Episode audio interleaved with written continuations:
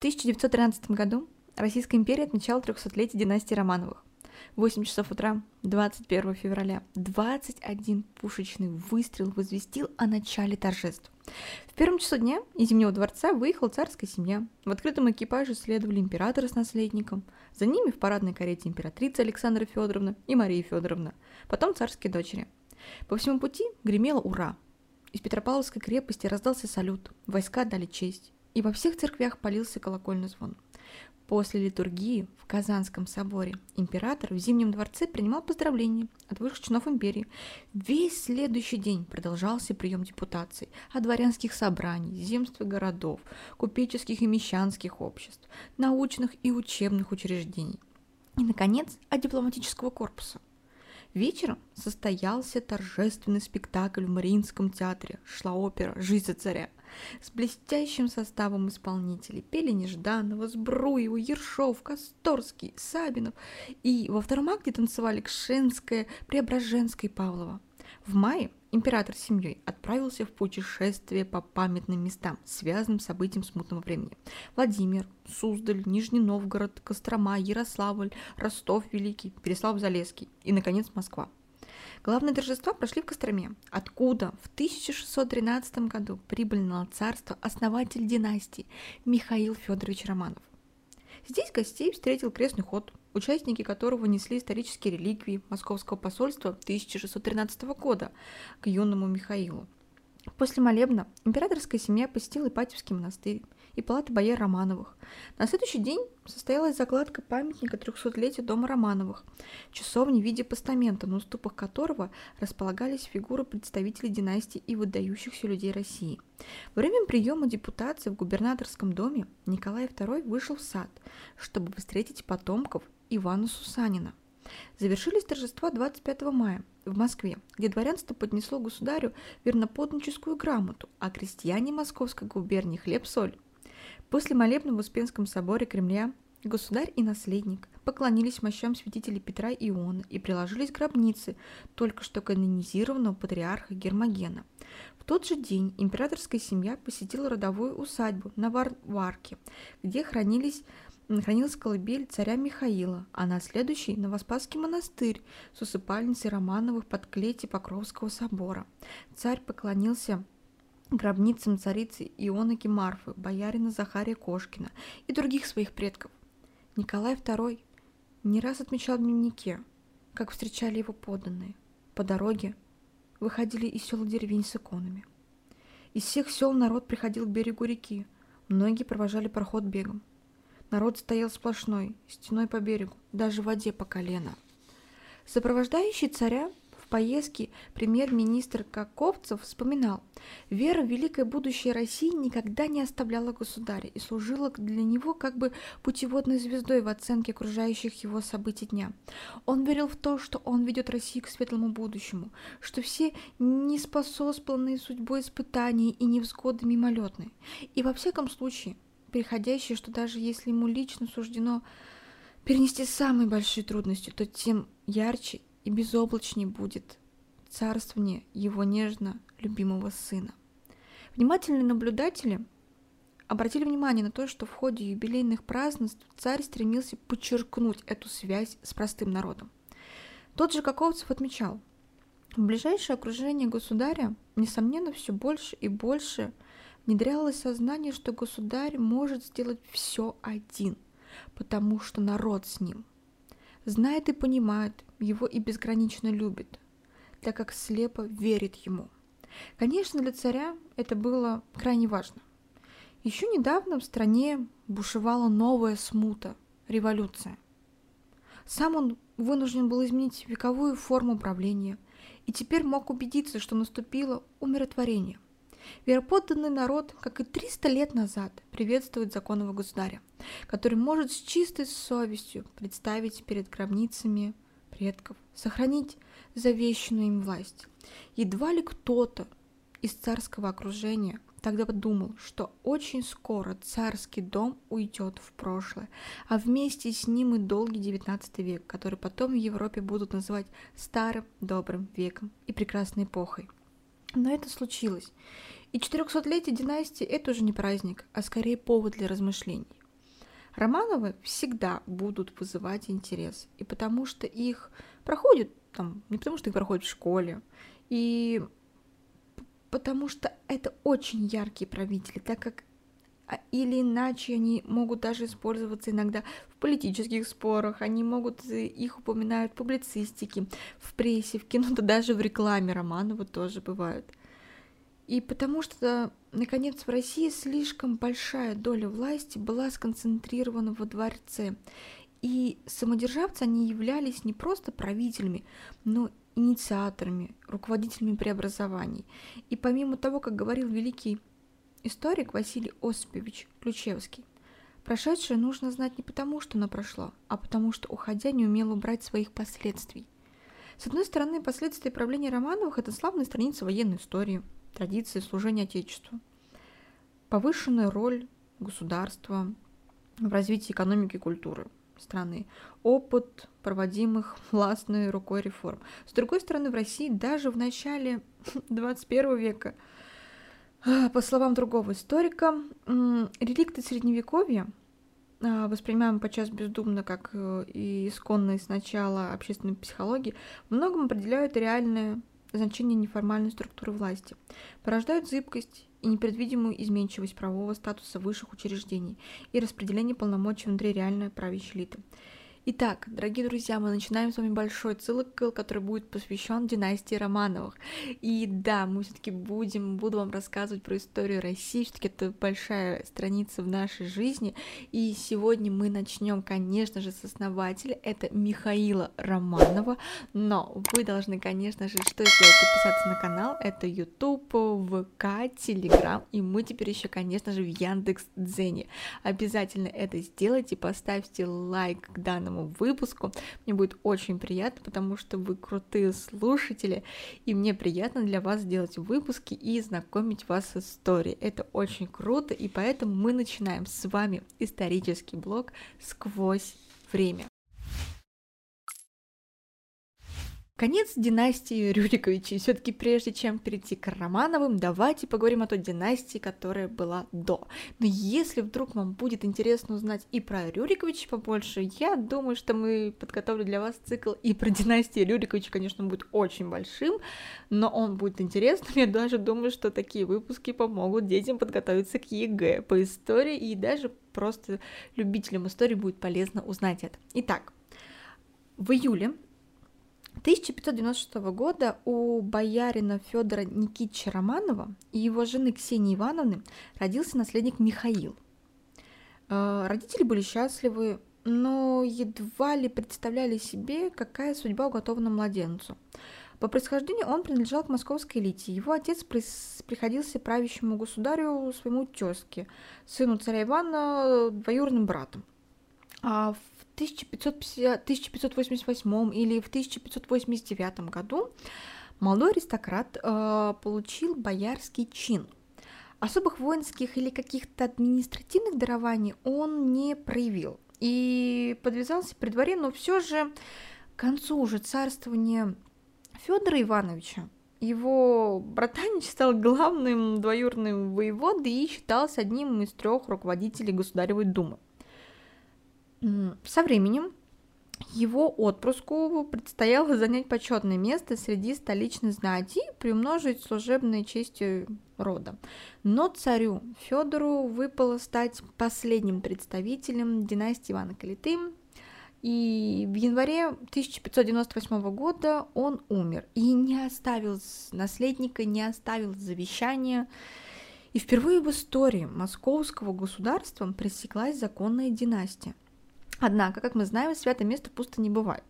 И по данным литовской разведки, вскоре определились, смотрите, основные претенденты на трон. Это были э, братья-бояре Федор и Александр Никитич Романовы, э, боярин князь Федор Иванович Мстиславский и брат вдове царицы Борис Годунов.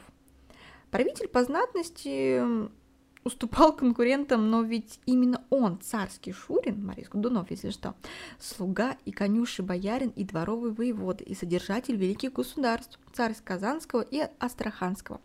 Он был при Федоре правителем государства все-таки. И на его стороне были и церковь в лице только что поставленной им патриарха Иова, и приказная бюрократия, сослуживцы и выходцы из опричнины, в которой он начинал карьеру.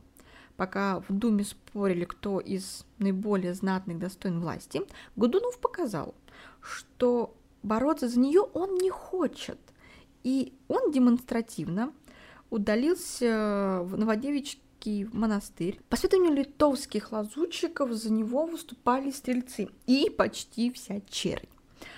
Священники объяснили прихожанам, кто является наилучшим претендентом на трон. Патриарх и сторонники Годунова приняли решение об избрании его на трон. Борис же со слезами на глазах клялся, что он не мыслил посягать на вот этот превысочайший царский чин.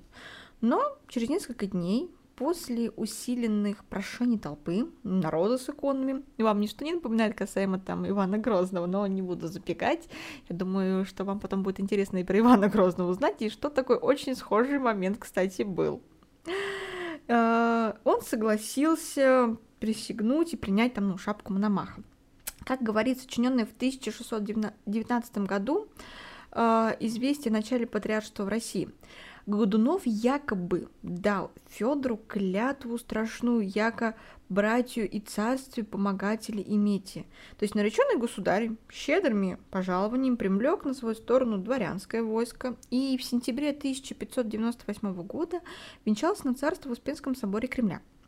А завершила кампанию фальсификация избирательных документов Грамота о царском избрании в феврале была составлена задним числом в июле, и подписывали ее аж до начала следующего года. Те представители духовенства и дворянства, которые уже были поставлены перед фактом выборов и не присутствовали в Москве. Правдами-неправдами Гудунов достиг высшей власти. Он оказался очень талантливым правителем, и многие и очень многое сделал для страны. Иногда даже в учебниках истории его говорят как очень неудачливый царь, потому что он был хорошим правителем, но, к сожалению, очень много неудач пало на его плечи. Вот. Его все новшества даже иногда опережали свое время. Смотрите, он снизил непомерно выросшие при Иване Грозном налоги, стремился ликвидировать белые, то есть, ну, не платившие налогов, частновладенческие свободы и дворы в городах. Основал главный порт до Петровской России, это Архангельск. Э, началось строительство городов-крепостей на южных и юго-восточных границах. Смотрите, это там Воронежа, Ливень, Ельца, Белгорода, Оскола, Самары, Уфы, Саратова, Царицына. А, еще развернулась освоение Сибири. Была основана ее столица Тобольск. И, получается, к началу 17 века окончательно разгромлен хан Кучум. С иранским шахом Аббасом I заключили союз. Э, в 1588 году в устье Терека появилась первая русская крепость на Северном Кавказе. Первый из русских Борис просватал дочь за датского принца и за сотню лет до Петра I стал приглашать в Россию иностранных специалистов, врачей, э, военных. Он хотел основать в Москве университет и послал в Вену и Оксфорд э, дворянских ребят для изучения иностранных языков и каких-то там прочих наук. А в Москве были построены каменный мозг через реку Неглинку, лобное место на Красной площади для провозглашения каких-то государственных указов. А, закончилось э, длившийся целый век возведение колокольни Ивана Великого в Кремле. Появились укрепления в столице, то есть Белый город на месте нынешнего, получается, бульварного кольца и Смоленский Кремль. Но как бы ни старался Борис, он не был, так сказать, природным государем, да, конечно, называть природным, это как-то очень странно звучит, но, то есть, не дан вот всей истории, всей вот эпохи, то есть он не прирожденный царь, да. А потому он о соперниках, кстати, не забывал. И в 1600 году а, Романовы и их родня попали в опалу по обвинению в хранении каких-то неких кореньев и умысле на государево здоровье. Федор Никитич, наиболее вероятный претендент на трон, а, он был пострижен в монахи, та же участь постигла его жену, а дети, братья и остальные родственники отправились в ссылку. Четырехлетний Миша был разлучен с родителями и, получается, жил на Белоозере с сестрой Татьяной и другими, получается, родичами под надзором тетки Анастасии Никитичны. А в изменник, э, в отличие от Ивана Грозного, Годунов не, он не устраивал вот этих всех кровавых шоу с казнями изменников, что любил делать, например, там Иван Грозный. У него был свой такой стиль, разосланный в отдаленные места, оппоненты с помощью сопровождавших приставов ну, как бы, э, тихо прощались с жизнью. Так произошло и с братьями Александром, Михаилом и Василием Романовыми. Больного Иван Никитича царь помиловал, но вот Федор теперь он инок Филарет. Сидел в заточении в Антониево-Сиевском монастыре и переживал, что он писал. «Милые дети мои, маленькие да бедные, остались и кому же их кормить и поить? Таково ли им будет ныне, каково и им при мне было? А жена же моя бедная, на удачу уже, жива ли?» На счастье Ажаца, Э, маленький Миша и его мать Инок, Инокини Марфа остались живы. Э, в 1602 году царь Борис пожаловал Федору сестру Романова девку Настасью, да, Александрову жену Романова, да, Федоровых детей Романова, а велел им ехать из Белоозера и жить в Юрьевский уезд, Федоровскую вотчину Романовых, село Клина. Главного же государева изменника а старца Филарета Романова по-прежнему надерж... ну, как бы надлежало держать в бережении в монастыре, то есть по таким зорким игра с глазом Борису Гудунова. А, ник... Никого к нему, то есть не надо, нельзя было допускать, то есть никаких связей, каких-то там моментов общения тоже не допускалось. Казалось, звезда боярского рода навсегда, она как будто все закатилась, и Романовых все уже нет. Еще десяток спокойных лет, и новая династия вот, э, Годунова бы окрепла бы. Молодые Романовы, лишенные почетного положения, получается, московской иерархии, жили в великой скудности и в долгу. Юному Михаилу приходилось бы тянуть служебную лямку в качестве какого-то там второстепенного слуги, то есть государева двора. Но у нас наступает великая смута – Полоса успехов Годунова была прервана страшным голодом. Как я вам уже говорила, вот эти вот неудачи Годунова, которые иногда историки ему приписывают. И да, кстати, есть э, сериал Годунов, где снимается Безруков. Очень хороший, интересный сериал, и я даже его оценила. И потом также вышел сериал про Ивана Грозного, поэтому советую вам посмотреть, очень интересно, и Романовы там тоже показаны. Мне понравилась, во-первых, картинка, она была очень красивая и такая, мне кажется, достаточно близкая, достоверная к той эпохе. Вот, поэтому советую вам посмотреть. Очень хороший сериал. А, лето 1601 года выдалось холодным и сырым, и уже в начале сентября выпал снег. Крестьяне смогли, получается, собрать лишь какую-то малую часть урожая, то есть зяблую и недозревшую рожь. Правительство уже в ноябре издало указ о возобновлении крестьянского выхода, запрещенного в 1592-1593 году. Мужикам разрешалось уходить от бесхлебных провинциальных дворян, но не позволялось покидать монастыри, дворцовые имения и владения богатых московских дворян. Борис понимал, что крестьяне мелких провинциальных помещиков не имеют запасов, и им, получается, грозит голод. Голод 1601-1603 годов начался из-за проливных дождей и ранних морозов. На следующий год э, заморозки побили посевы, люди погибали по всей стране. Голландский купец Исаак Масса свидетельствовал, матери ели своих детей, ели также макину, кошек и собак. И на всех дорогах лежали люди, помершие от голода, и тела их пожирали волки и лисы. Фу, на самом деле ужасная картина. Годунов распорядился выдавать милостыню, и в столицу со всех повалили, то есть люди. А, запасы казны быстро иссякли, голодающие умирали на улицах, и с осени 1602 года разбоями были охвачены многие районы страны. А, виновных хватали на месте преступления, сжигали заживо, извиняюсь, либо там их могли топить а, в воде. В 1603 году было восстановлено на этот раз окончательно крепостное право. А, последствия голода и колебаний правительственного курса стали очень, скажем, гиблыми для Годунова. В глазах, знаете, Годунов был ох, таким худоровым выскочкой. Теперь же он казался очень плохим царем и для служилых, и для крестьян. Природные бедствия воспринимались людьми как наказание стране, которые оказались под властью грешного, неистинного правителя. Ну, тут, то есть, все вот эти неудачи, конечно же, можно спихнуть то, что там, естественно, это наказание. Вот, ну, в принципе, это достаточно была такая очень распространенная вера и теория в этого все. В такой атмосфере должен был а, появиться истинный, природный царь. Григорий Отрепьев, бывший, скажем так, дворянин на службе бояр Романовых объявил себя чудесно спасенным царевичем Дмитрием Ивановичем, последним сыном Ивана Гроздова.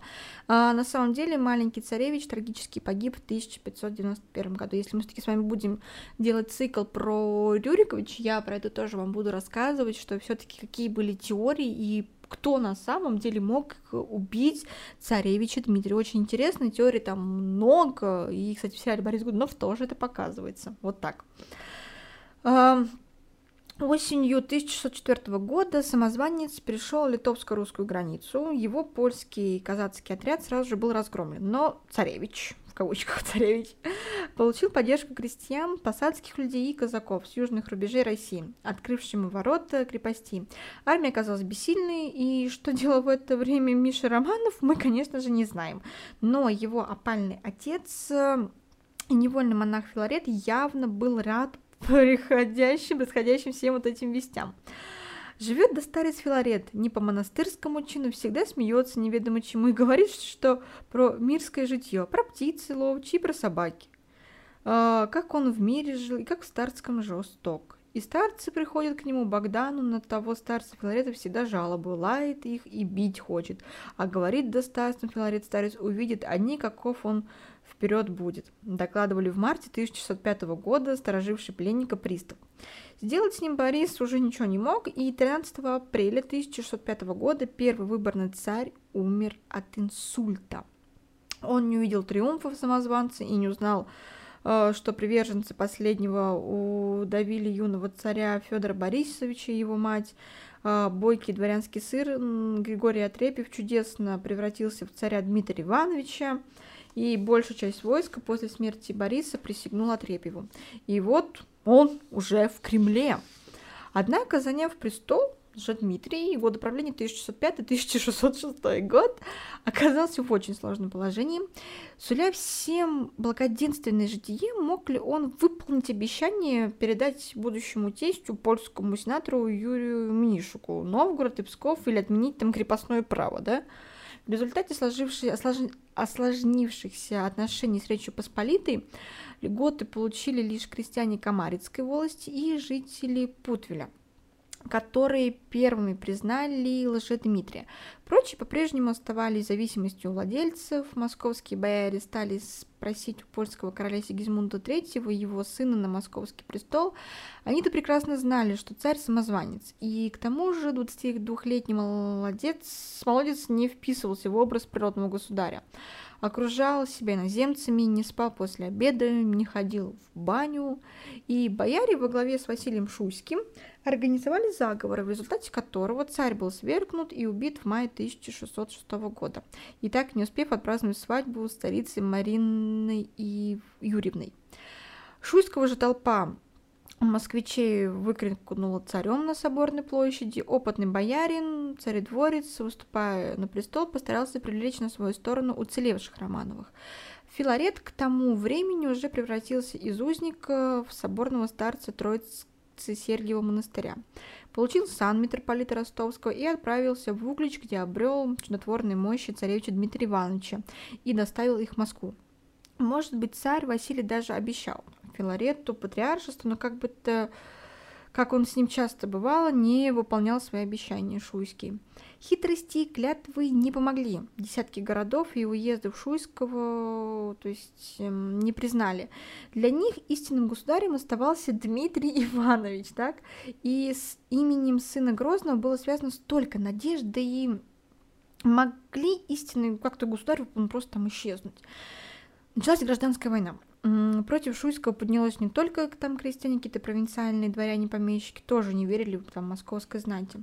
Заодно с бывшим холопом, а теперь воеводой царя Дмитрия Иваном Болотниковым сражались его прежний господин, князь Андрей Телетевский, воевода князь Григорий Шаховский с лжесыном царя Федора Атаманом Илейкой, дворянином Прокопий, Липунов и стрелецкий сотник из Тома Пашков. Шуйский делал все, что мог. Заменял воевод, рассылал грамоты с разоблачением воров. Ему удалось собрать войска, найти деньги, и церковной власти передали царю монастырские средства. По совету патриарха Гермогена а, были устроены всеобщие покаяния, массовые молебны, которые должны были сплотить москвичей вокруг церкви и государя. И после тяжелой осады Тулы в октябре 1607 года царь заключил договор с бунтовщиками, но тут же его нарушил. Отпустив большую часть восставших, жестоко расправился с их предводителями. Обманутый Василием Ивановичем Филарет не пошел и под знамя царя Дмитрия – конце 1606 года он был на своей кафедре в Ростове. О его родных в то время мы почти ничего не знаем. Возможно, они переждали какие-то опасные времена в Ипатьевском монастыре, близко Стромы, или находились в осажденном столице э, гарантами верности главы семьи. В это время тяжкое имя юного Миши Романова впервые появилось в официальных документах. Он был записан в число придворных стольников, так как обычно начиналась карьера детей высшей власти. Знаете, победа царя Василия оказалась мнимой, и уже летом 1607 года объявился Лжедмитрий II. Личность до сих пор загадочная. В его лагере собралось разношерстное воинство, изгнанные из Польши мятежники с Гетманом Романом, Ружинским и Яном Сапегой, признавшие воскресшего мужа Марины Мнишек, а, болотниковские атаманы Юрий Безубцев и Иван Заруцкий, бояре Салтыковы, черкасские, запорожские казаки и татары. А, в 1608 году войска Шуйского были разбиты, и Москва оказалась в осаде. На сторону у повстанцев перешли Псков, Ростов, Ярославль, Кострома, Вологда, Галич, Владимир, Сторонники Лжедмитрия II разбили ростовское ополчение, ворвались в город, митрополиты же взяли с места, и свидетельские ризы на нем а, ободрали, и одели в худую одежду, и отдали его за караул. Рак уже тут чудотворца Леонтию золотую сняли и рассекли на доли, казну же церковную всю и митрополичью, и городскую разграбили, а, и церкви Божию тоже разорили. Митрополит был перевезен к Тушинскому вору, и тот сделал пленника своим патриархом. В стране были две столицы Москва и ставка Дмитрия II подмосковное село Тушино. Два правительства и два патриарха. Избранный архиереем Гермоген и непонятно как, как кем нареченный Филарет. Последний, однако, на патриаршем сане не настаивал. Самозванцу, кажется, и не присягнул его противником и представлял себя пленником. Во всяком случае, явным изменником его никто не считал. Провинция же наступила безвластие. Кроме двух известных по учебникам Лжедмитриев, существовало еще полтора десятка самозванцев. Там дети и внуки Ивана Грозного, царевича там царевичи Осиновик, Иван Август, Лаврентий, и на власть претендовала вдова уже Дмитрия I, царица Мария Юрьевна, родившая царевича Ивана Дмитриевича. Обилие родственников порождало конкуренцию, и Лжедмитрий повесил семерых племянников, якобы сыновей Федора Ивановича, Клементия, Савелия, Симеона, Василия, Ерошку, Гаврилку и Мартынку – Уезды и города по несколько раз переходили из рук в руки. Каждый старей по городам сажал своих воевод, проводил поборы и реквизировал изменчий живот.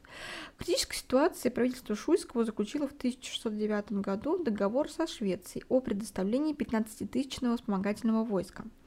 Но эта акция была использована польским королем Сигизмутом, третьим как повод к войне. Его войско в том же году осадило Смоленск, и с помощью шведских войск воеводам Царя Василию удалось изгнать мятежников из Тушин, Тушинский лагерь распался, самозванец бежал в Калугу, а Филарет 1610 года отполонил под Иосифо-Волокамский монастырь отряд правительственных войск. Так бывший боярин и Тушинский патриарх попал в Москву и сразу же оказался в центре важных событий. В июле 1610 года армия Шуйского была разбита поляками под Смоленском. Терпение же москвичей кончилось, неудачливого царя свергли с престола и постригли в монахи. Угроза развала государства заставила бояр из Москвы и из лагеря самозванца искать выход из ситуации. В феврале тысяч... и в августе 1610 года ими были заключены договоры с Сигизмундом III, по которым на русский престол приглашался королевич Владислав при условии сохранить существующие порядки и менять законы только с санкцией Земского собора. Тушинское посольство действовало по благословению Филарета, Ник... э, Филарета Никитича, а вскоре московиты целовали крест и новому царю. Сделал это и ростовский митрополит, а вот его сын Михаил по малолетству Владиславу не присягал. И чтобы не допускать Москву самозванца, бояре в сентябре выпусть, вступили в столицу, впустили значит, в столицу польский гарнизон. Официальный новый летописец династии Романовых сообщал, что Филарет отправился под Смоленск приглашать Владислава на московский престол. Такие выбрали собором послать к королю столопы непоколебимого и мужа святой жизни ростовского митрополита Филарет Никитича, и с ним послать из духовного чина, избрав мужей разумных и грамоту, знающих от свя священнического чина и от диаконского, которые бы умели говорить с латынями о православной христианской вере. Митрополит же Филарет дал обет умереть за православную христианскую веру. Также и соделал многую победу и скорбь, девять лет за православную христианскую веру терпел. Посольство Филарета – и боярина князя Голицына прибыло под Смоленск в октябре 1610 года. Но Сигизмунд и его советники были уверены в том, что Россия повержена, и они не собирались прекращать осаду крепости, требуя ее сдачи и гарантировать переход Владислава в православие. Король сам решил занять московский престол, послы держались твердо. Никакими мерами нельзя учинить того, чтобы вступить в смоленское войско Сигизмунда. Если же король возьмет взять э, город, пусть будет на том воле Божией, а нам с собой и своей слабостью не отдавать города. Вскоре члены посольства оказались пленниками весной 1611 года. Их отправили в замок Мальборг, бывшую крепость Тевтонского ордена. Заточение растянулось на несколько лет, договоры 1610 года не стали альтернативной смуте. Напротив, в 1610 1611 годах произошел распад всей системы управления. Королевич так и не прибыл в Москву, но его отец взял Смоленск и от имени царя Владислава Жигимотовича стал раздавать поместья и воеводство в России. Однако, сидевшие в Москве бояре царя Владислава реально ничем не управляли. Под Москвой стояли казачьи таборы боярина Трубецкого и атамана Заруцкого, столицы Марины Юрьевны.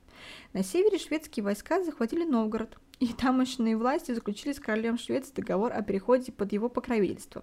В Пскове объявился очередной Лжедмитрий Попович Матюшков Веревкин. Войдя в роль, он потребовал к себе законную жену с сыном.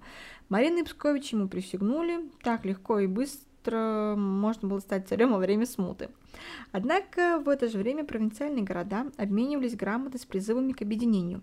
И именно оттуда началось движение за возрождение национальной государственности – Первое ополчение – которое было создано в 1611 году, не достигло цели. Казаки и дворяне не смогли договориться, и лидер ополченцев Прокопий Липунов был убит. Но осенью того же года в Нижнем Новгороде по инициативе мясника и уважаемого земского старосты Кузьмы Минина был принят приговор о втором ополчении – стоять за истину, всем безыменно, нажалованным ратным людям деньги давать, а денег не достанется, отбирать не только имущество, а и дворы, и жен, и детей закладывать, продавать, а ратным людям давать. Зимой 1611-1612 годов был создан Совет всея земли, подобие Земского собора. Из всех городов, всяких чинов выборные люди. Новое правительство сумело обеспечить служивых людей жалованием и поместьями и создать бесподобную армию во главе а, с князем Пожарским. К лету 1612 года ополчение утвердило свою власть в Поволжье и замосковных городах и пошло к Москве.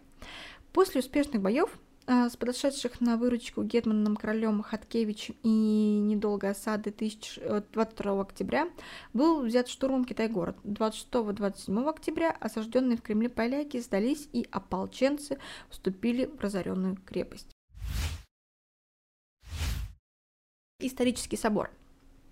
Сразу же по городам и висям были отправлены грамоты созыве Земского собора, назначенного на 6 декабря 1612 года на Николу Зимнего. Но из-за опозданий и неявки выборных земских представителей заседание пришлось отложить. Собор, открывшийся в праздник Крещения 6 января 1613 года, включал более 700 участников. Он оказался самым представительным за всю историю земских соборов. На нем заседали архиереи, приходские священники, ионыки, выборные от московского и городского дворянства, казаки, посадские люди, даже черносошные крестьяне. Общие собрания происходили в Успенском соборе Кремля. А предварительно в отдельных палатах собирались духовенство, бояре, служилые, посадские и уездные люди – их главной задачей было утверждение легитимной власти, но в отношении кандидатов цари единства не было. Источники говорят, что участники собора выдвинули больше десятка претендентов на трон. Уже избранного Владислава Шведского, принца Карла Филиппа, Варенка Ивана Дмитриевича, бояр Федора Ивановича Мстиславского, Ивана Михайловича Воротынского, Федора Ивановича Шереметьева, Дмитрия Тимофеевича Трубецкого, Дмитрия э, и Ивана э, Борисовича Черкасских, э, Дмитрия Мастрюковича, Ивана Борисовича Черкасских, Ивана Васильевича Голицына, Ивана Никитича и Михаила Федоровича Романовых, Петра Ивановича Пронского, Дмитрия Михайловича Пожарского. Претенденты старались как могли. Князь Дмитрий Тимофеевич Трубецкий, учреждающий столы, чистые и пиры, и многая на казаков, и в полторы месяца всех казаков срок тысяч заказывая к себе на двор во все дни, чувствуя, кормя и по и поя чести и моля их, чтобы быть ему на России царем, и от них как бы казаков похвален же был. Казаки же честь от него принимающие, едящие пьющие, и хвалящие его листию, а прочь от него отходящие в свои полки, и бронящие его, и смеящие его безумие таково. Князь же Дмитрий Турбецкой не ведает шелести их казачий. Э, снедящийся изо всех градов и власти, бояре, записал летописец, митрополиты и архиепископы, епископы и ари, арихмариты и всяких чинов люди, и начавшие из бериатия государя, киждо, ходящие по всей мысли, то и того, а ин иного, и многолей воле быть.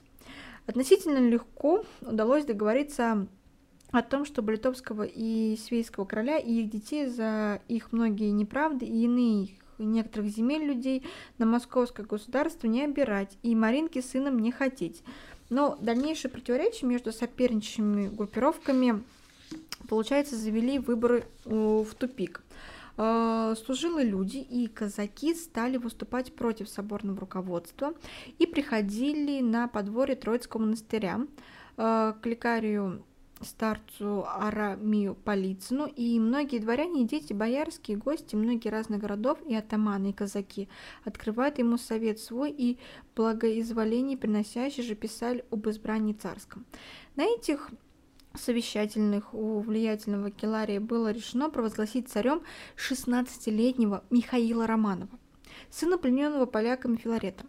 Представитель славян, славного боярского рода, он по молодости ни в коем измене не был, а его родичи находятся в обоих лагерях и в Москве, и в Тушине. К романовской партии м, примкнули видные бояре Голицын, Лыков, Черкасский, Салтыковы, поддержал их высшее духовенство, освященный собор. А, против выступали предводители ополчения Трубецкой, Пожарский и бывший глава Семибоярщины Мстиславский. А, воевода Куракин и другие представители аристократии. Бояре решили было издать царем жребий по списку из восьми персон, а, в котором не было имени Михаила Романова. По иронии судьбы династию, призванную восстановить порядок в стране, избрали казаки. Как сообщали шведские лазутчики, именно казаки и чернь с большим шумом ворвались в Кремль боярам и думцам, обвиняя тех, что не выбирают в государе никого из здешних господ, что сами править и одним пользоваться доходами страны. И придющие атаманы, казаки и к боярам, дайте нам на Россию царя, государева, кому нам служить. Боляры же Голохорю, царский родный минувшийся, но на Бога жив упованием возложим, и по вашей мысли атаманы и все войско казачье, кому быть, побод попадает царем, но то ли из вельмож боярский, каков князь Федор Иванович Мстиславский, каков князь Иван Михайлович Воротынский, каков князь Дмитрий Тимофеевич Трубецкой. И всех по имени и восьмого Пронского казаки же, слушая словес из их, и зачем же всех. Казаки же, утверждает боляр, только из тех вельмож, по вашему мышлению, избран будет. Боляре же Глакоши. Да из тех изберем и же бребием, да кому Бог подаст. Атаман же казачий глагол на соборе. Князь и боляре и все московские вельможи, но не по Божьей воле, но по самовластию и по своей воле вы избирайте самодержавного, но по Божьей воле и по благословению благоверного и благочестивого и христианолюбивого царя государева и великого князя Федора Ивановича всей Руси, при блаженной его памяти, кому он, государь, благословил посох свой царский и держанствовать на России князю Федору Никитичу Романова. И тот ныне в Литве по Лонин и от благодарного Кори, и отрасль добрый, и честь, и сын его, князь Михайло Федорович, да подобает по Божьей воле на царствующем граде Москве и всея Руси, да будет царь, государь, и великий князь Михайло Федорович и всея Руси. И многословите ему государи, бояре же в то время всем страхом одержали и терпением трясущие их лица и крови применяющиеся, и ни единого никакого же возможно, что изречи, но токному един Иван Иванович, Иван Никитич Романов проглолил. Тот князь Михаил Федорович еще млад и не полн в разуме. Кому держатствуйте? Казаки же глаголище. Но ты, Иван Никитич, стар, вполне в разуме, а ему, государю, ты по плоти дядюшка, прирожденный ты ему и крепкий подпор будешь. И избравшие посланных от вельмож, посылая к ограду Костроме государю Михаилу Федоровичу, боляре же раздоши и всея свояси. Князь же Дмитрий Турбецкой, лицо у него тут с кручины почерни и пад в недуг, и лежа три месяца не выходил с двора своего. Боляре же умыслящий казаком за государя крест целовать из Москвы, и им бы выехать, а сами им бы крест не целовать. Казаки же, видящие их зло, лукавство и принуждающие прежде при себе их бояров крест целовать. Целовав же крест, потом и казаки крест целовав на лобное место, выносящий шесть крестов, поставивший казаком на целование. Шведский полководец э, Якоб Делегари, следующий из Новгорода на из избирательной кампании в Москве писал, что приверженцы Романовых, князя Трубецкого и князя Пожарского в их домах осадили и принудили их согласиться на свое избрание великого князя. Под давлением казаков и под давлением пущенной в ход легенды о завещании царем Федором престола Романовым, Михаил был избран 21 февраля 1613 года.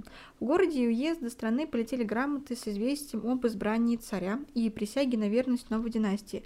Но самого государя в Москве не было, и его согласие вступить на трон еще надо было получить. Высшее из Москвы посольство добралось до Костромы, где в Епатьевском монастыре находился Миша Романов его мать Марфа Ивановна. 21 марта послы с чудотворными иконами представили перед боярской семьей и стали просить юношу, чтобы он по избранию всех чинов людей э, московского государства и всех городов был на Владимирском и на Московском государстве. Уговаривать пришлось долго. Марфа Ивановна с сыном во весь день на всех молениях и прощениях отказывались с великим гневом и слезами но опасались за судьбу находившегося в посольском плену мужа и отца, и не без оснований боялись того, что московское государство, всяких чинов, люди по грехам измалодушивались. Они ведь сперва выбрали Бориса Годунова, потом изменили ему ради Гришки Растриги, затем убили вора, Избрали царя Василия, с того же царства скинули, но все же посланцам удалось убедить их, использовав тот аргумент, что московского государства всякие люди в бедах поискусились и в чувство, и в правду пришли, и выбрали себе государя по извылянию и всемилостливого и в Троице славного Бога, и причистой его Богоматери и всех святых, не его государевым хотением, положил Бог единомышленным в сердцах всех православных крестьян от мала до велика на Москве во всех городах всего российского государства. Мать сыном поверили воздействию на их судьбу божественного промысла. Они долго ехали в Москву, царские житницы были пусты, Кремль разорен, а дворцовые палаты стояли без окон и дверей. И все же 2 мая 1613 года все московичи с чудотворными иконами встречали своего избранника. 11 июля состоялось венчание на царство великого государя царя Михаила Федоровича. В Успенском соборе он принял шапку Мономаха, скипетр и державу и выслушал поучение казанского митрополита Ефремия о необходимости блюсти и жаловать подданных. Долгожданного царя приветствовали всенародное многое множество православных крестьян, им же нечисть не было числа. Для них он стал последней надеждой на восстановление московского государства. Касаемо правления э, Михаила Романова. Э, трудные годы, можно их так назвать. Начало царствования оказалось безрадостным. С возведением на трон Михаила смута закончилась. На юге собирались силы мятежника атамана Ивана Заруцкого, действующего от имени царицы Марины Мнишек, ее сына царевича Ивана. В 1615 году шведский король Густав Адольф пытался владеть Псковом, а на западной границе шла война с отрядами Сигизмунда III и Владислава, предпринимавшего походы на Москву вместе с отечественными ворами и запорожскими казаками Гетмана Петра Сагайчикова. Польский король с королевичем третировал нового царя как изменника Филаретова сына, холопа нашего – по стране бродили отряды казаков, порой бравшие штурмом такие крупные города, как Вологда. Однако хронически пустовала. Великий государь должен был просить взаймы у подданных, в том числе у богатых солепромышленников Строганов, ведь в нашей казне денег и житницы хлеба на Москве нет нисколько. Купцы пожаловали 3000 рублей – и стали именитыми людьми, то есть получили право называться по имени-отчеству. Хорошо еще, что восточный сосед Шах Аббас I не только сразу признал новую династию Романовых, но и выделил заем 7 тысяч рублей. И в 1625 году прислал в Москву подарки, ценную реликвию Ризу Богородицы и роскошный трон. С огромным трудом правительству царя Михаила удалось справиться с опасностью – в 1614 году на э, Урале были своими же казаками схвачены Заруцкий и его царица. А, мятежный таман посажен на кол, а трехлетний варенок публично повешен в Москве. Столповский мир со Швецией 1617 года, Деулинское перемирие с Польшей 1618 года завершили иностранное вторжение дорогой ценой. Россия была на столетие отрезана от Балтики и надолго потеряла Смоленск и ряд других юго-западных земель. К 1600 1919 году удалось справиться с казачьей вольницей. Часть казаков получила жалование и даже поместье, других отправили по разным городам и границам. Великая смута завершилась. Вызванное ею разорение трудно выразить в цифрах, но вполне можно сравнить с разрухой после гражданской войны 1812-1920 годов или вообще ущербом от военных действий оккупации во время Великой Отечественной войны. Официальные переписи, песцовые книги и дозоры 20-х годов XVII века – постоянно фиксировали пустошь, что была деревня, пашню лесом поросшую, пустые дворы, чьи хозяева забрели безвестно. По многим уездам московского государства запустело от половины до трех четверти пахотной земли. Появился целый слой разоренных крестьян побылей, которые не могли самостоятельно вести хозяйство. Заброшенные оказались целые города – Радош, Микулин, других, там, как Калуги, Великих Луках, Ржеве, э, Ряжске, количество дворов составило треть или четверть до смутного. По современным демократическим подсчетам, численность населения восстановилась только к 1640 годам. И надо было воссоздать разрушенную систему управления, возродить э, армию, наладить финансы, наконец заставить людей поверить в то, что новая власть получается не только реальная, но и истинная, праведная. Между тем, утрата природной династии и многолетняя смута не прошли даром. В 1620-1630-х годах э, находились люди, верившие в то, что царь Дмитрий жив. Продолжали появляться подражатели Лжедмитриев, а затем и царские дети. Так под именем сына царя Дмитрия выступал казак Иван Вергунок. Одним из лжемонархов были авантюристы заграничного происхождения, как астраханский армянин Мануил Сеферов, сын, оказавшийся после смерти отца торговца в Стамбуле и выдававший себя за Ивана, сына царя Дмитрия Иванович и царицы Марины Юрьевны. В 1626 году он объявился в Польше при гетмане Станиславе Каницпольском и познакомился с другим самозванцем, царевичем Семеном Васильевичем Шуйским. Последний был представлен королю и заявил, что соблюдал его и вскормил по рубежных городах торговый человек. Как и он его возмужал, так он, торговый человек, привез его к запорожским казакам и стал про него про царя от Василия сына рассказывать. Президенты подружились было, но пути их разошлись. Мануил отправился гонцом от короля в Иран, но по дороге загулял в знатном донском, казанском э, казаками Азови. За непомерные долги кредиторы отправили его прямиком в Москву. Там за него взялись подозревая в шпионаже, обнаружили во время осмотра странные знаки на теле и в итоге признали самозванцем. Его дальнейшая судьба неизвестна. То ли казнили, наказав то ли наказали кнутом, сосали на каторгу. Сын же Шуйского из Речи Посполитой отправился в тур Цую и по дороге на свою беду задержался у молдавского господаря Василия Луп. Молдавский правитель, не желая связаться с сомнительной личностью, сообщил о нем в Москву. Оттуда в сентябре 1639 года в Молдавии был подправлен посланник Богдан Дубровский заданием любой ценой устранить самозванца. Впрочем, особо усердствовать не пришлось. Господарь передал своего гостя москвичу. Сведения о ходе следствия не сохранилось, но, скорее всего, самозванец был убит по дороге в Москву. Э, молдавскому господарю благодарность за услугу отправили набитую золотом монету кожу, снятую с выданного им вора. Настоящего же государя подданные уже могли воспринимать как настоящего брата мужьего сына, ведь он был избран им самими. Обыватели лаяли царя, шутили «Я не буду над вами мужиками, царь». Или предавались бесовскому мечтанию «Он, Степанка, представит избу свою и сенью у ней, сделав и ему, Степанку, быть на царстве». Более знатные могли с запульчивость высказать желание верстаться, то есть мириться с знатностью с Михаилом Романовым, старцевым сыном, а самого государева отца объявлять вором, которого нужно избыть. Вместе с природными монархами в период смуты исчезла другая опора прежней традиции – Великий род. Первых Романовых окружала новая дворцовая знать, обязанная своим положением исключительно близости к династии и ее милости. Новая династия не могла править без содействия земли и ее представителей.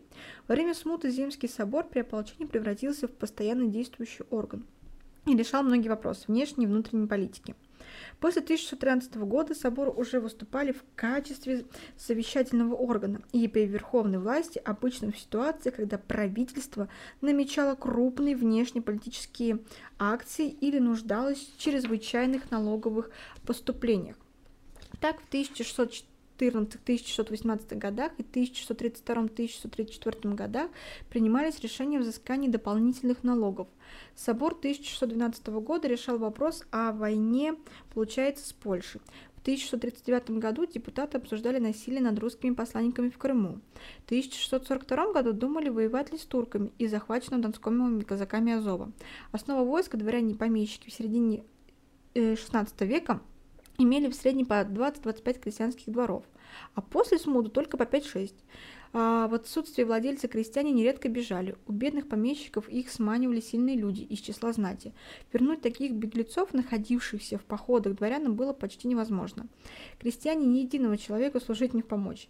Слезно жаловались в челобитных служилые, являвшиеся на смотре бесконные и безодежные в лаптях, пахавшие землю своими руками и несшие безусловную и бессрочную службу. Нуждаясь в боевоспособном войске, правительство Михаила Федоровича уже в 1613 году возобновило сыск беглых крестьян по просьбам их владельцев. В 1619-1620 годах прошли массовые раздачи дворцовых и казенных земель в центре страны. Беглых было трудно, из, э, а из очень сильных людей практически невозможно было вернуть. Не раз приходилось помещикам мотивировать неявку на службу. Бежали людишки мои, поехав за людишками гонять. В 1630-х годах царю не раз подавались коллективные дворянские челобитные жалобам на то, что их крестьяне выходят за московских сильных людей, за всяких чинов, а, и за власть, и за монастыри. А те волочат нас московскую волоскитую, надеясь на свои государевы годы, на пять лет. Служилые люди просили об отмене урочных лет, но правительство на это не шло. И не только из желания защитить интересы крупных землевладельцев, с которым в основном бежали крестьяне власти, закрывали глаза на происхождение призываемых на государеву службу стрелецкие казаки и пушкари. Только в 1641 году срок сыска крестьян был продлен до 10 лет – Неслужившие тянули тягло, платили налог и исполняли повинности. Неплательщиков обычно ставили не на провеж, то есть ежедневно били палками и по ногам перед приказной избой, а затем отпускали. С утра операция повторялась до тех пор, пока деньги не вносились. Воеводы той эпохи отчитывались царю. Правил на них твои государевы доходы нещадно, побивал насмерть. Отчаянно в деньгах, правительство помимо основных поземельных налогов часто прибегала к чрезвычайным и очень, скажем так, тяжелым сборам пятой или десятой деньги. В таких случаях обыватели должны были отдать государеву соответствующую часть движимого имущества в денежном начислении. Косвенные налоги государство получало от монополии на продажу прежде всего хлебного вина, низкоградусной водки. Казенные питейные дома, кабаки сдавались на откуп частным лицам или управлялись выбранными людьми из числа местного населения, кабацкими головами и целовальниками, приносящими присягу, то есть целовали крест. Их задачей было выполнение спущенного из Москвы плана сбора кабацких доходов, непременно с, прибы- с прибылью против прежних лет. Если план выполнялся и перевыполнялся, кабачиков принимали во дворец и награждали ценными подарками. Так, в декабре 1612 года 1622 года Михаил Федорович пожаловал двинских э, голов гостя Ивана Сверчикова до Богдана Щепоткина, велел им дать своего государеву жалование за службу, что они в денежном сборе учинили прибыль. Ивану Сверчкову ковш серебряный в гривенку, камку куфтень, 40 соболей и 20 рублев. Богдану Щепоткину чарку серебряную в 3 рубля, камку карамзин, 40 куниц и в 10 рублев. За недобор же приходилось расплачиваться собственным имуществом.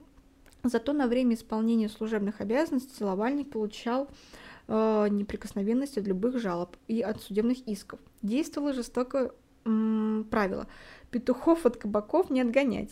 Э, продажа шла и в долг, и под залог вещей, и из-за тяжкой бедной жизни у людей накапливалась злоба, и их раздражало резкое социальное расслоение произвол привилегированного меньшинства и нередко без особой причины вспыхивали волнения. Например, в Москве во время пожара в Китай-городе 1636 года посадские люди, холопы даже вообще часть стрельцов стали громить лавки и растаскивать товары в торговых рядах, бить кабаки, выпускать из тюрьмы колодников, а награбленное имущество сносили к Никольским воротам Китай-города и делили между собой. Сейчас хотелось побольше уделить немножечко внимания касаемо э, царя и патриарха Филарета. Смотрите, а что же сам государь? За протокольными церемониальными записями дворцовых выходов и обедов почти не видно живого человека.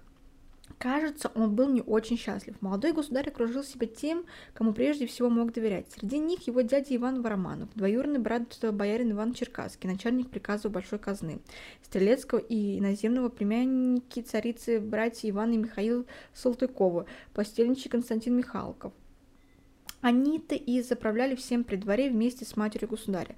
Не случайно мудрый дьяк Иван Тимофеев полагал, что инка Марфа Яков второстепенствует ее сынове. Даже в выборе жены царь оказался неволен. После осмотра невест в 1616 году Михаил выбрал незнатную Машеньку Хлопову. Она уже была помещена во дворце наверху, и ее имя было велено поминать на ей тенях. Но в результате интриги Салтыковых обычная болезнь невесты была объявлена опасной, а сама девушка неплодной и государственной радости непрочной. И состоявшуюся царицу с родней сослали в Тобольск. Михаил препятствовать не смел, однако, по-видимому, сохранял к девушке нежные чувства и жениться на другой отказывался. По возвращению из плена в 1619 году его властный отец был торжественно избран патриархом. Он сосылал Салтыковых, оттеснил от трона не менее властную великую старицу, сам стал вторым великим государем на Руси, фактически соправителем сына царя. Филарет устроил свой двор и учредил патриаршие приказы – разрядный, казенный, дворцовый и судный, которые судили духовенство и ведали хозяйством и денежными сборами с патриарших сел – а архиереи, монастыри, их слуги и население их вочин вновь стали независимыми от местной администрации и ее суда по гражданским делам. Сей же убой Филарет, патриарх Московский и всея Руси, воздаст из сына среднего божественное писание – отчасти разумел нравом и ополчив и мнителен, и владетелен таков был яко и самому царя бояться его, гласит язвительная характеристика Филарета, явно которая была записана в одном из хронографов со слов недовольных патриархом бояр. Однако, Необычное соправительство двух великих государей, где сын-царь оказалось выше отца патриарха, не вызвало конфликта. А, Михаил, Федорович не спорил с, царь, о, с отцом, извиняюсь. Их отношения были ровными, теплыми, основным, основанными на взаимном доверии и любви. Чистейшему и всетейшему от Божия Отцу, Отцом и Учителю православных велений, истинному столпу благочестия, недремательному оку церковному благопелю, евангельская проповеди разучителя изрядному и достохвальному преж уба по плоти благодарному, благодарному нашему Отцу, ныне превосходящему Херуимского владыки с ангелы равностоятельному и ходатью ко всемогущему и все содержащему в Троице славному Богу нашему, от того повелевания и человеколюбия на нас, проливающему великую господину и государю святейшему Филарету Никитичу, Божию милостью патриарху Московскому всей Руси, сын ваш, царь и великий князь Михаил Федорович всея Руси, равноангельскому вашему лицу сердечный отчима и главу целую вашего свидетельства руку и касаясь стопами вашего преподобия челом бью. Адресовал сын царь и послание отцу патриарху 25 августа 1619 года. В письмах отцу Михаил называл его «дорогий отче и государь мой» или «святой владыка и государь мой». Часто писал, что скучает вдали от него, желаем бы преподобный твой глаз слышать, яко желательно ель напаяться. С дороги царь посылал отцу подарки, две сотни яблок из сада Троицкого Серегового монастыря или своих царских трудов рыбные ловите пять осетров – а владыка же не скрывал от сына своей тягости и болезни. От старого от лихорадки есть много полегче, а камчуй, э, то есть как подагры, э, государь не измогай, и выйти из кельни не могу. И утешал все, и утешал. Вселюбезнейший сына нашего государя, свети очи мою, подбор старости моей, утешение души моей, да не дайся себе в кручину о моей немощи. Филарет являлся для сына авторитетом и главным советником. Порой он бывал не, скажем так, недоволен мягкостью, нерешительностью царя, и тот, как отмечал псковская летопись от отца своего, а, многим укоренезней прият. Но и патриарх призывал главенствующее положение царя в московской политической песновал, то есть э, системе. Он всегда соблюдал этикет, ничего не навязывался, но не допускал, что его совет может быть не принят, а по поводу тех или иных решений обязательно спрашивал, а ныне как вы, государь, государев, укажете. Богомольный сын не особо жаловал светские развлечения, предпочитая им поездки по ближним и дальним обителям в Троицу, Никола Угрешки или Симонов монастыре. По пути могли устраивать царская охота и прочие развлечения. Например, государева тешили стрельцы, пали по шапкам из луков и пистолей. Сам он являлся вскоре зрителем, чем участником этих увеселений. А с 1630-х годов Михаил Федорович стал брать на соколиную охоту сына Алексея, и царя, царевич навсегда полюбил красную и славную птичью потеху. Документы сохранили описание церемоний, которыми обменивались светские церковные владыки. От великого государя святейшего патриарха Филарета Никитича Московской всей Руси в посылке государю и царю великому князю Михаилу Федоровичу блюда икры, поющие блюда икры осетровой свежие, э, блюда икры э, сиговый, лещ живой паровой, яйц жареный, стерлядь паровая, спины белой рыбицы, свежий с уксусом, студеный лук сырой, крошень мелко, четверть коровы тельного из государева патриарша блюда, стерлядь тельная, уха назимная шафрановая, уха назимная черная, уха щучья шафрановая, уха щучья черная, уха окунева, уха стерляжья, окуни рассольни. Все эти вкусности патриарх отправлял сыну накануне Пасхи в марте 1623 года. И все же основания для кручины у молодого царя были. Порой даже он, царь, самодерживаясь, оказался бессильным. Но на него его напоминание необходимости выплаты жалования стрельцам, и дворянам отец отвечал, что казна пуста, хотя и признавал, не дайте государь тем городам твоего государева жалования, никакими мерами нельзя. Набожный Михаил принимал близко к сердцу непорядки в самой церкви. Ведомо нам учинилось, что в Павлове монастыре много ненастроений, пьянства и самовольства. В монастыре держат питье, пьяный и табак. Близ монастыря поделки, харчевни и бани, брагу продают. Старцы в бане и харчевни и волости крестьянам по пирам и по братничам к пиву ходят без пристранства. Бражничают и бесчинствуют, и всякие настроения чинятся. Сокрушался он в 1636 году в послании инокам Павлова Абанорского монастыря. Государеву невесту в 1623 году реабилитировали, признали здоровой, но упрямая мать царя на брак категорически не соглашалась и опять уступил царь. Скандальная история в царской семье, как и нынешняя светская хроника, широко обсуждалась. О горькой судьбе несостоявшейся царицы рассуждали даже сидельцы Можайской тюрьмы. Попытки взять в жены принцессы из Дании и Швеции не удались. Тамошние короли не собирались обсуждать вопросы о смене веры ради московских варваров. В сентябре 1624 года 29-летний царь все же женился, взяв на себя государя, э, боярина князя Владимира Тимофеевича Долгорукова, царицу Марию Владимировну.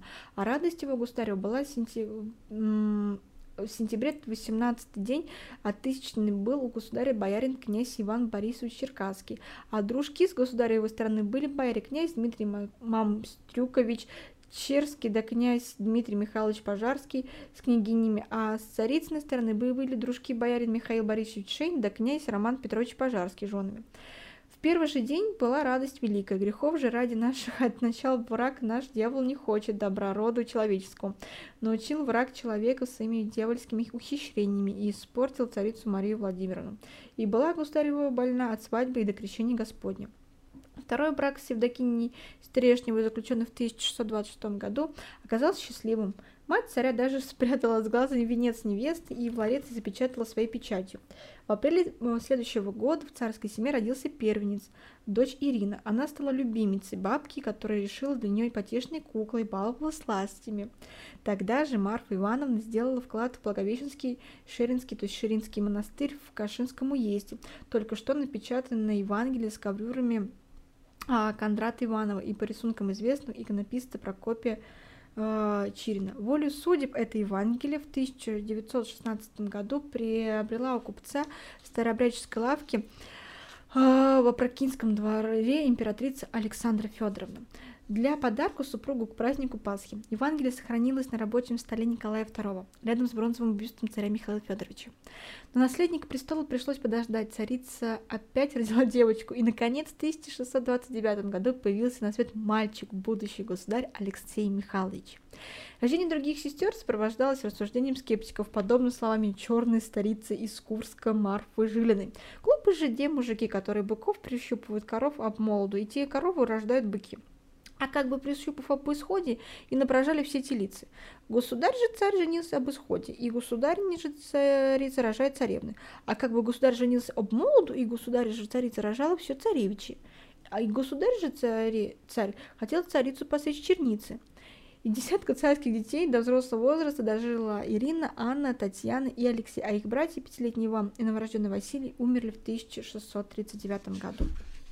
Но смотрите, давайте обратимся немного касаемо успех и неудач. Михаилу Федоровичу и его отцу так и не удалось взять реванш за польское вторжение и вернуть Смоленск.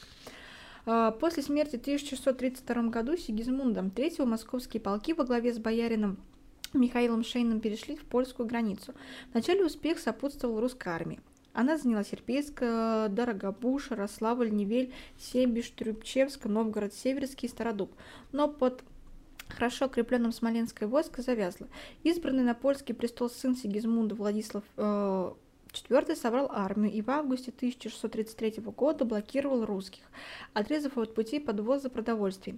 Эпидемии, голод и потери надежды на помощь, в то время умер главный инициатор войны Филарет, заставили главы, э, командующего вступить в переговоры, на которые поляки пошли, поскольку страдали от тех же напастей и, несмотря на все усилия, не смогли развить успех и взять крепости Белую и Вязьму. 15 февраля 1634 года боярин так и не дождавшись подкрепления из Москвы, подписал почетную капитуляцию. Русское войско отпускало домой со знаменами и личным оружием, но без артиллерии, дав обязательство 4 месяца не воевать против Польши. В обратный путь отправились 8 тысяч человек, все, что осталось от московской армии. Это была одна из самых крупных неудач русской армии в 17 столетии. В Москве Шейн во второй и второй воеводы Измайлов были признаны виновными в поражении и казнены на лобном месте. 4 июня 1634 года в селе Семвёле на реке Поляновки между Вязьмой и Дорогобужем был заключен мир. Речь Посполитая отдала московскому государю лишь Серпейскую волость. Только в одном гордый, но зависящий от собственной шляхты король Владислав уступил. За тайную дачу в 20 тысяч рублей он отказался от притязаний на русский престол и признал Михаила Федоровича законным царем.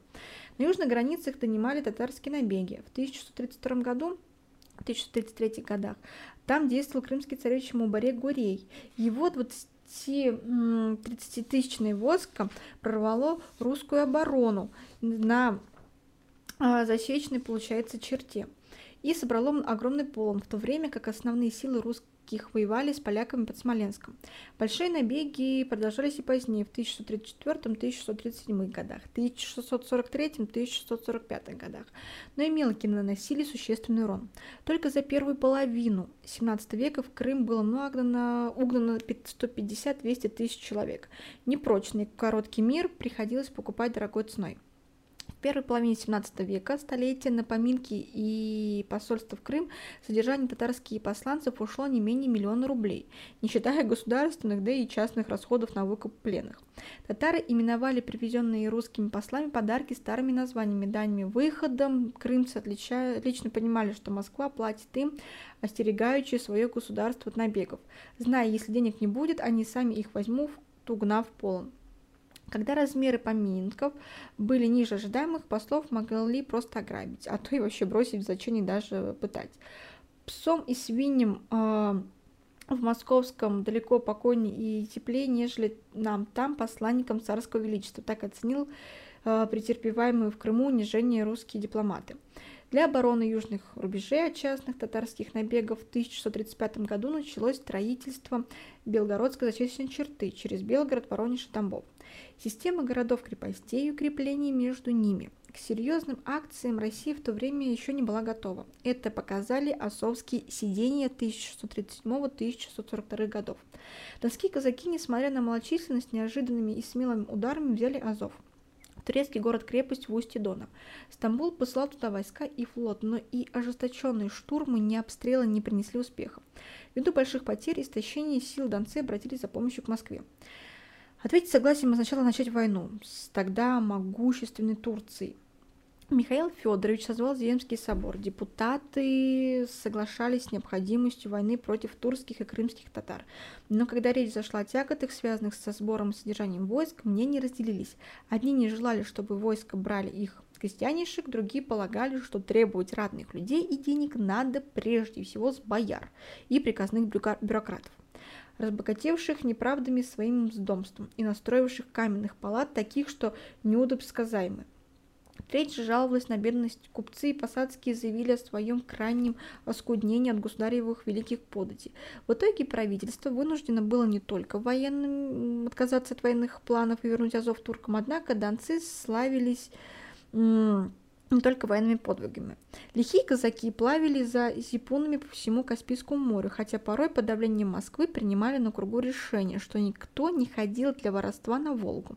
Грабили отнюдь не по национальному признаку, так в 1631 году полторы тысячи донских, запорожских и иских казаков в море взяли на абордаж несколько русских купеческих караванов. В следующем году донские и иские казаки ходили уже к иранским берегам, воевали под Дерпенью и под Низовью, и под Покою и Гелянскую землю, и на Хвайлынском море погромили многие бусы, то есть суда э, со многими товарами, а затем вернулись на Дон и торговали кызылбскими товарами.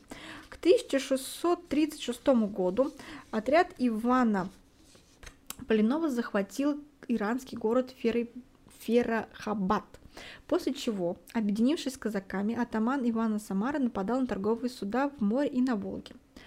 Русским дипломатам приходилось оправдываться перед шахом. Злодеи-казаки не являются поданными царя. Москва из-за них не стоит, и, соответственно, нести за них ответственности не может. Если же шах их поймет, то пусть накажет по своей строгости. Это на пожелание при плачевном состоянии персидского войска и флота выглядело, скорее всего, насмешкой. И все же держава выстояла и даже продолжала раздвигать границы. При Михаиле Натами притоке Оби появился Кузнецк, на Енисее Тутуруханск, Енисейский Красноярск, на притоках Енисей и Лимский и Лимский Братск. Русские землепроходцы вышли и к Байкалу. На Лене в 1632 году был поставлен Якутск. А уже в 1639 году Иван Москвитин и его люди первыми из русских вышли к побережью Тихого океана – Появились первые мануфактуры, казенный железнодельный завод в Ницинской слободе Верхотурского уезда на Урале в 1631 году, медиплавильный Пыскорский завод, основанный Стержневым в Пермском уезде в 1634 году. А в Вологде работал принадлежавший англичанам канатный двор. Такие же предприятия имелись в Холмогорах и Архангельске. Правительство привлекло иностранный опыт и капитал. В 1630-х годах голландские купцы Адриас Винус, Петр Марселес и Фома Акема построили три железнодеятельных завода в Туле и четыре в Каширском уезде. Страна оправлялась от последствий смуты, и документы 17 века говорят о появлении зажиточных торговых крестьян и городских мужиков, богатых и горланов. Из вчерашних газпосадских и стрельцов они заводили собственное дело. Кузницы, маловарни, кожевенные предприятия скупали по деревням домашний холст, а в городах держали лавки дворы. Торговые люди осваивали дальние и ближние рынки. Торговые операции одного из богатейших гостей Василия Шорина распространялись от Ирана до Архангельской Сибири. Связи Шорина с правительственными учреждениями открывала возможность иметь откуп, брать э, подряды и пользоваться казенным кредитом. Государева Купчева закупала сотни пудов шелка сырца из Астрахани и Ирана в Астрахани и Иране. А, торговали рыбой, солью, пушниной, уплачивали одновременно полторы-две тысячи рублей таможенных сборов. Обычный торг в ближайшем городе давал примерно 10% прибыли, а отправлявшийся в Сибирь оборотистые торговцы зарабатывали на продаже своего товара примерно ну, 300-400%. Русские купцы ездили со своими товарами в шведский Стальгольм, иранскую Шимаху, и отважный торговец Федор Котов э, побывал не только в Шимахе, он знал путь в Турскую землю через деревню Гянджу, Ерев, э, Ереван и Ерезимун, и на восток Эрдибиль, э, Зенджан, Сулайтене и Казвин, священный город персов шиитов Кум.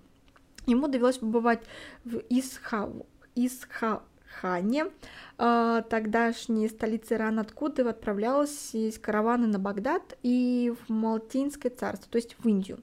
Повсюду Котов встречал соотечественников и в Терканах, и в Шимахе, и в Исвахане, где большом торговом ряду он насчитывал две сотни русских лавок.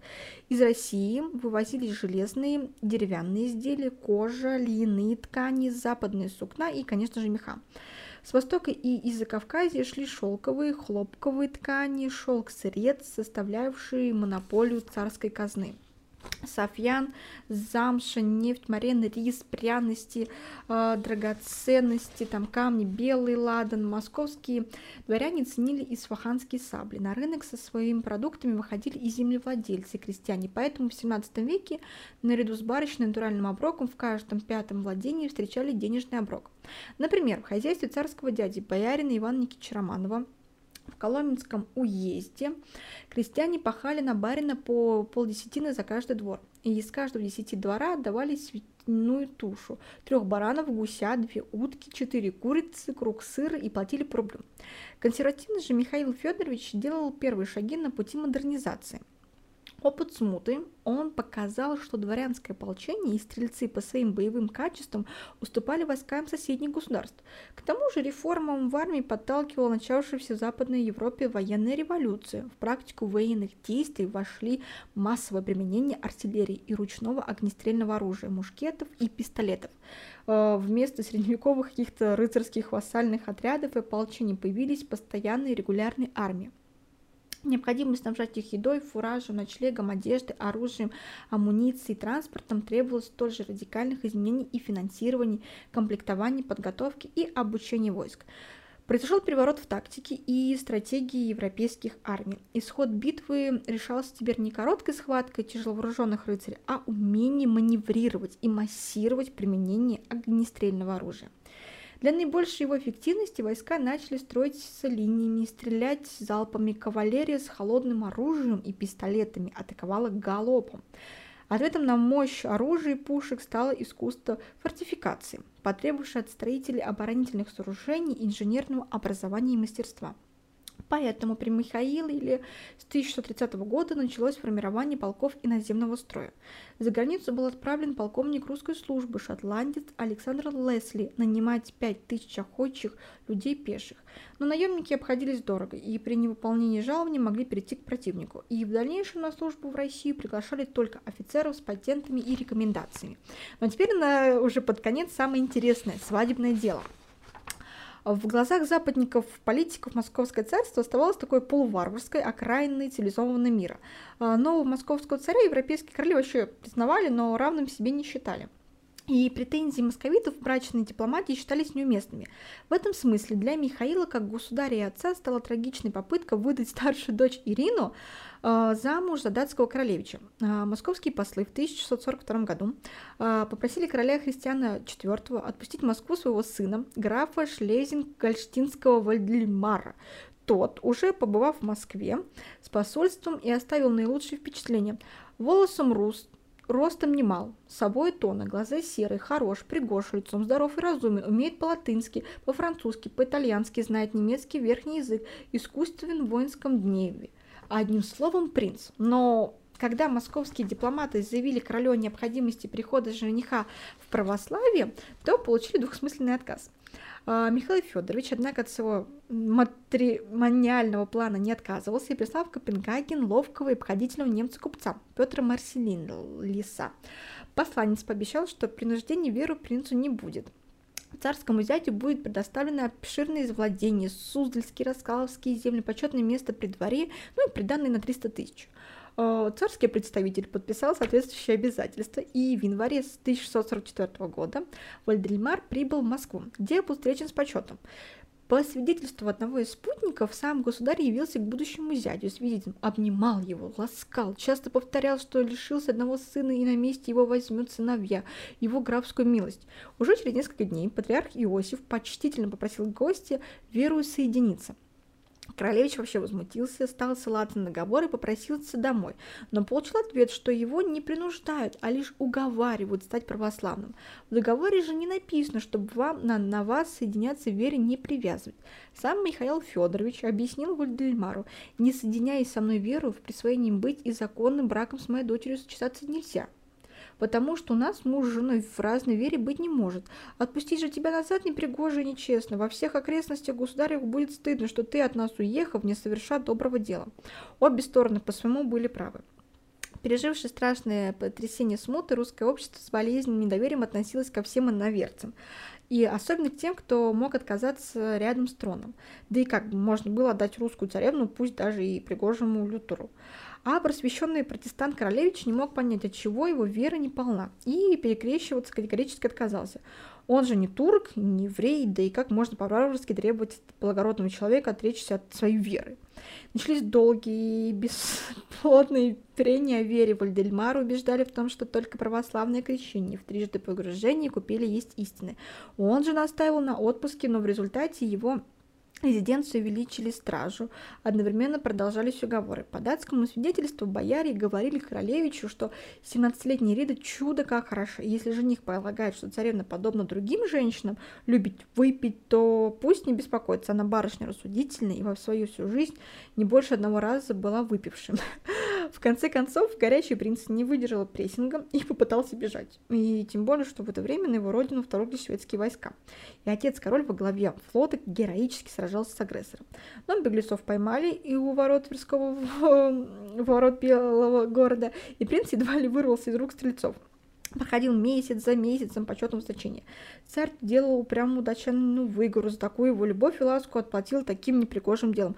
То устраивал его честь охоту, медвежью травлю и прочие развлечения. В сентябре на очередном перу Михаил Федорович и Вальдельмар после многократных поднятых чаш расчувствовались обнимались, целовались, обменивались шапками. Сам государь подчетывал с чарками водки свиту дорогого гостя. Но и застолье братского не помогло. На трезвую голову принц согласился носить русскую одежду, соблюдать посты, даже иметь православных детей, но сам был готов откреститься только в собственной крови. На помощь пришел его отец. Через польского брата короля и молдавского воеводу спросил константинопольского патриарха Порфирия, обязательно ли сыну перекрещиваться. Вышло только хуже. Собранный патриархом Синод вообще заявил, что с лютеранами только и нужно, что нужно поступать. В ноябре 1644 года послы э, христианам IV потребовали, чтобы царь или исполнил заключенный Марселисом договор, или отпустил принца с честью. Царь был поставлен перед легким выбором, но уронить свое достоинство он не мог. Он лично объявил Вальдельмару, что тому без перекрещивания жениться на царевне Ирине нельзя, но и отпустить его в Данию тоже невозможно, поскольку король сам отдал принца царю в сыновья. Царевич заложник держался мужественно и ответил письмом. «Бьем челом, что ваше царское величество доли нас не задерживали. Мы самовластно государя сын, и наши люди все вольно люди, а не холоп. Ваше царское величество никак не скажет, что вам нас и наших людей, как холопев, можно силу удержать. Если же ваше царское величество имеет такую неподобную мысль, то мы говорим свободно и прямо, что легко от этого произойти несчастью. И тогда вашему царскому величеству какая будет от этого честь перед великую. Вальдельмар заявил, что в случае дальнейшего насильства, ну, удержания мы будем стараться сами получить себе свободу, хотя бы пришлось бы при этом животом собой положить. Михаил Федорович спросил послов унимать царя, чтобы он мыслил свою молодую хотение отложил. А если же по его мысли учительнице ему какая-нибудь беда, то это будет ему не от государева и не от государевых людей, а самому от себя. Можно предположить, что его угнетал не только не состоявшийся брак любимой дочери, отсутствие после пресечения династии Рюриковичей бесспорного порядка престолонаследия в принципе не исключал варианта, что Вальдельмар мог претендовать на трон, если бы он принял православие и женился на Алексее, внезапно бы скачался в младенчестве.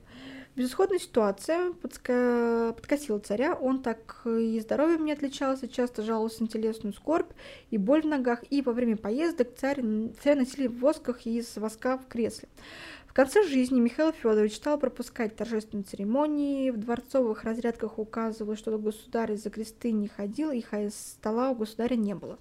В апреле 1645 года немцы-врачи Ведлинилин Сибилист, Иоганн Белоу и Артман Гарман нашли, что у винсонсного пациента кровь водянеет и холод бывает от того же и цинга и другие мокроты водятся.